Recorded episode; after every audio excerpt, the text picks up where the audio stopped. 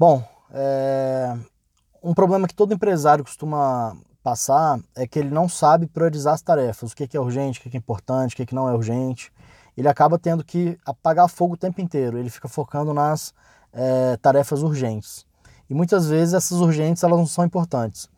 Então a minha dica que eu tenho é que você baixe a matriz de prioridades no Google, faça um quadro na parede, pode ser no quadro branco, pode ser na parede com post-it, ou pode até ser no aplicativo tipo Trello para você poder é, é, coordenar isso.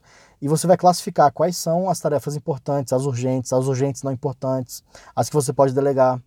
E aí dessa forma você consegue render mais, produ produzir mais. Então é, não deixe de fazer isso.